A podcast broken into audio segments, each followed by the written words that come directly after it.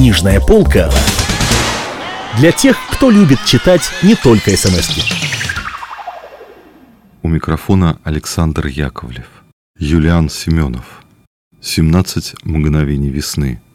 Избранная.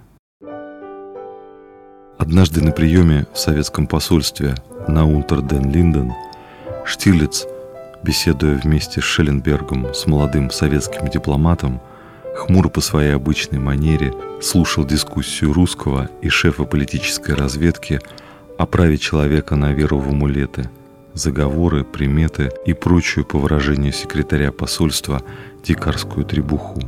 В этом веселом споре Шелленберг был, как всегда, тактичен, доказателен и уступчив.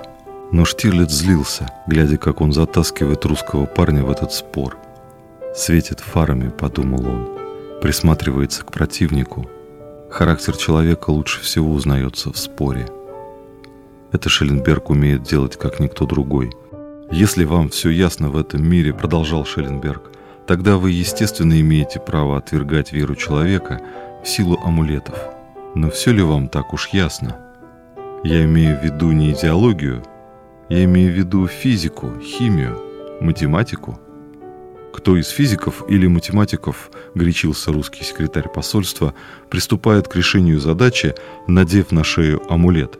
Это же нонсенс. Ему надо было остановиться на этом вопросе, отметил для себя Штирлиц. А он не выдержал, сам себе ответил.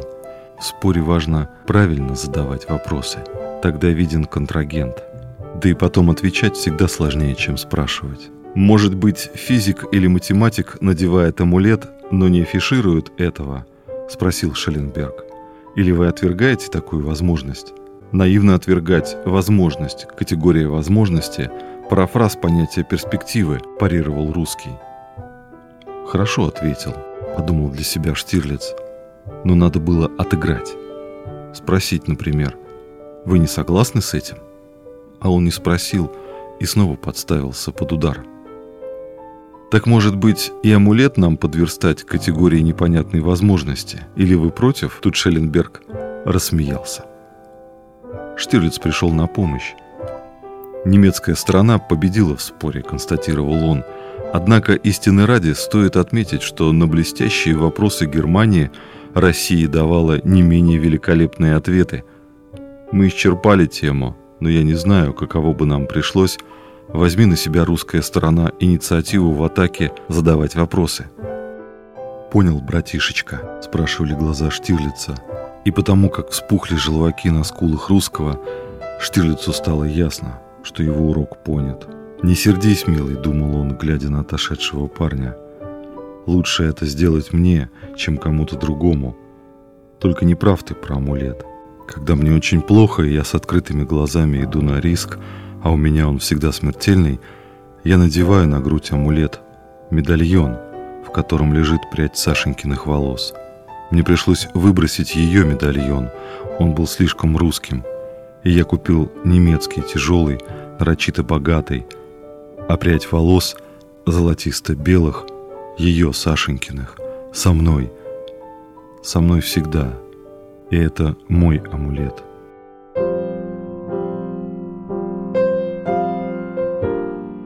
23 года назад в Владивостоке он видел Сашеньку последний раз, отправляясь по заданию Дзержинского с белой эмиграцией, сначала в Шанхай, потом в Париж. Но с того далекого дня ее образ жил в нем.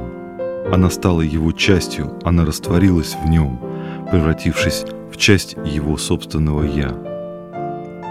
Он вспомнил свою случайную встречу с сыном в Кракове поздней ночью – он вспомнил, как сын под видом господина Гришанчикова приходил к нему в гостиницу, и как они шептались, включив радио, и как мучительно было ему уезжать от сына, который волею судьбы избрал его путь, путь разведчика. Штирлиц знал, что сын сейчас в Праге, и что он должен сейчас этот город спасти от взрыва, так же, как он с майором Вихрем спас Краков до этого. Он знал, как сейчас сложно ему вести свое дело, но также он понимал, что всякая его попытка увидаться с сыном, а из Берлина до Праги всего 6 часов езды, может подставить его под удар. В 1942 году во время бомбежки под Великими Луками убила шофера Штирлица, тихого, вечно улыбавшегося фрица Рожки. Парень был честный. Штирлиц знал, что он отказался стать осведомителем гестапо и не написал на него ни одного рапорта, хотя его об этом просили из четвертого отдела РСХ весьма настойчиво. Штирлиц, оправившись после контузии, навестил вдову Рожки. Женщина лежала в нетопленном доме и бредила. Полуторагодовалый сын Рожки Генрих ползал по полу и тихо плакал. Кричать мальчик уже не мог, он сорвал голос. Штирлиц вызвал врача. Женщину увезли в госпиталь. Крупозное воспаление легких. Мальчика Штирлиц забрал к себе. Его экономка, старая добрая женщина, выкупала малыша и, напоив его горячим молоком, хотела положить его у себя. «Постелите ему в спальне», — сказал Штирлиц. «Пусть он будет со мной». Дети очень кричат по ночам. «А может быть, я именно этого и хочу», — тихо ответил Штирлиц. «Может быть, мне очень хочется слышать, как по ночам плачут маленькие дети». Старушка посмеялась. Что может быть в этом приятного? Одно мучение. Но спорить с хозяином не стала. Она проснулась в два часа ночи и услышала, в спальне надрывался, заходился в плаче мальчик. Старушка одела теплый стеганый халат — наскоро причесалась и спустилась вниз, и увидела свет в спальне. Штирлиц ходил по комнате, прижав к груди мальчика, завернутого в плед, и что-то тихо ему напевал. Старушка никогда не видела такого лица у Штирлица. Оно до неузнаваемости изменилось, и старушка даже поначалу подумала, да он ли это? Лицо Штирлица, обычно жесткое, моложавое, сейчас было очень старым и даже, пожалуй, женственным. На утро экономка подошла к двери спальни и долго не решалась постучать. Обычно Штирлиц в 7 часов утра садился к столу. Он любил, чтобы тосты были горячими, поэтому она готовила их с половины седьмого, точно зная, что в раз и навсегда заведенное время он выпьет чашку кофе без молока и сахара, потом намажет на тостик мармелад и выпьет вторую чашку кофе – теперь с молоком. За те четыре года, что экономка прожила в доме Штирлица, он ни разу не опаздывал к столу. Сейчас уже было восемь, а в спальне царила тишина. Она чуть приоткрыла дверь и увидела, что Штирлиц и малыш спят на широкой кровати.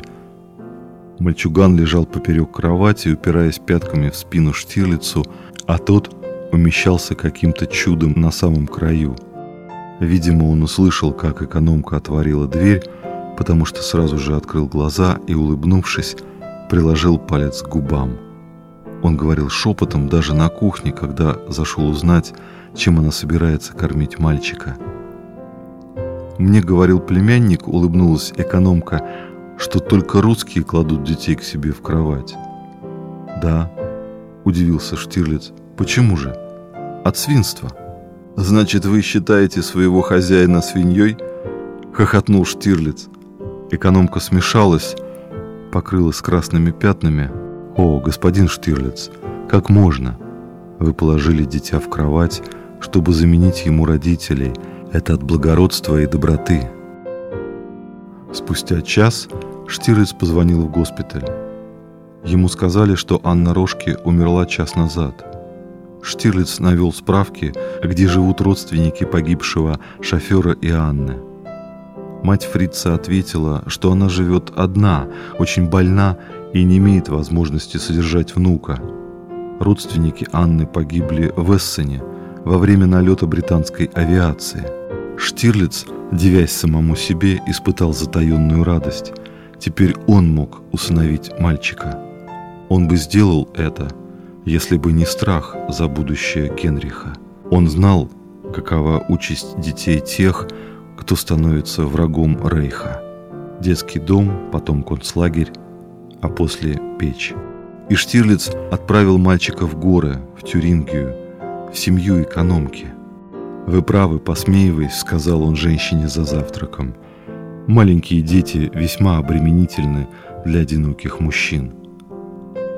Экономка ничего не ответила, только заученно улыбнулась, а ей хотелось ему сказать, что это жестоко и безнравственно приучить к себе малыша, а потом отправить его в горы к новым людям, значит снова ему надо будет привыкать, снова обретать веру в того, кто ночью спит рядом и, укачивая, поет тихие добрые песни. «Я понимаю», закончил Штирлиц, вам это кажется жестокостью. Но что же делать людям моей профессии? Разве лучше будет, если он станет сиротой второй раз? Экономку всегда поражало умение Штирлица угадывать ее мысли. «О нет», — сказала она, — «я отнюдь не считаю ваш поступок жестоким. Он разумен. Ваш поступок, господин Штирлиц, в высшей мере разумен». Она даже и не поняла — сказала сейчас правду или солгала ему, испугавшись того, что он снова понял ее мысли. Книжная полка для тех, кто любит читать не только смс -ки.